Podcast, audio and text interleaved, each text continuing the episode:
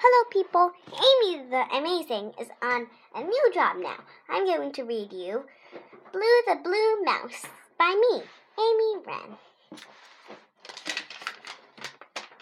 Hello, my name's Amy, and I am here to tell you a crazy story. Enjoy! Blue the Blue Mouse. Once upon a time, there lived a blue mouse named Blue. Yes, really, he's blue. Blue is not any ordinary mouse. Blue is a special sapphire blue mouse born to a human family. He's special. Yes, very, very strange. A human mother gave birth to a special blue mouse. Blue went to school with the other kids. Blue's homework was home reading and spelling because he was in second grade.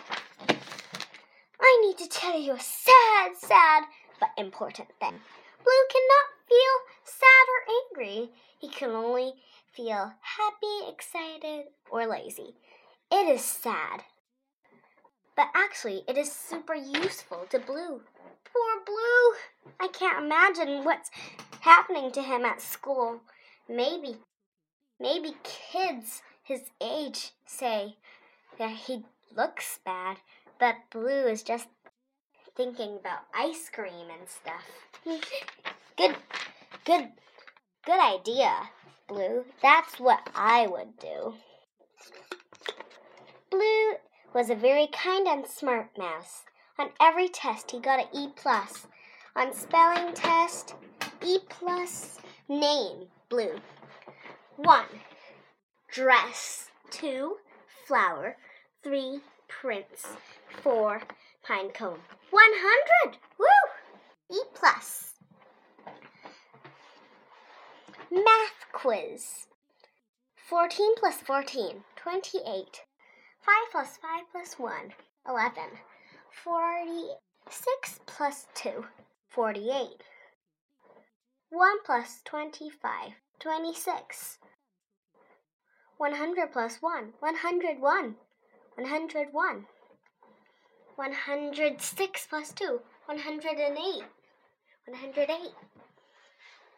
Name blue. 100. A plus. Woo!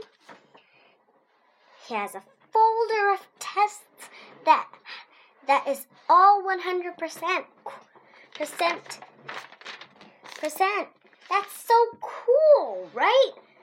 Now I bet you're wishing you were a mouse. I think I didn't tell you that Blue had a sister. Well, he does, and she's a human. Penny is 12 years old already, and her tiny blue brother is to her like her pet. Blue usually looks at her sisters, her looks at her 12-year-old sister and think, if she's 12, she must be in.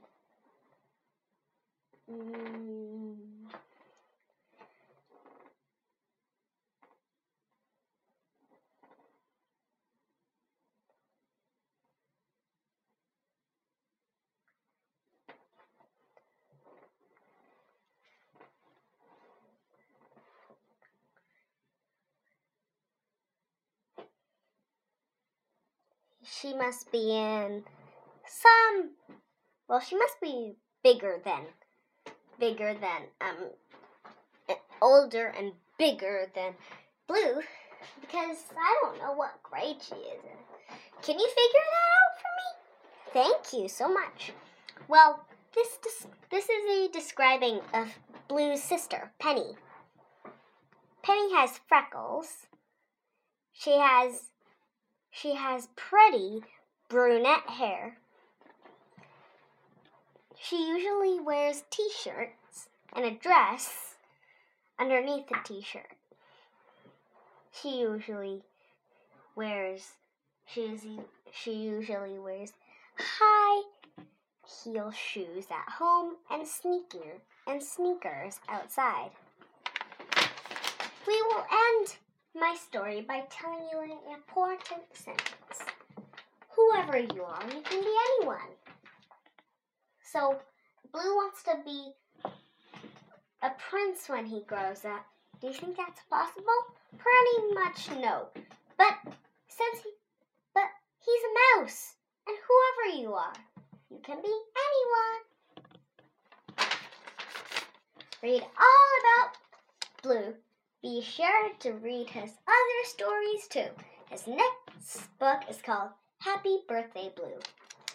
His birthday is, is on July 15th, 2008. Is that your birthday? If it is, celebrate it with Blue too. Bye, Amy the Amazing is off to her duty.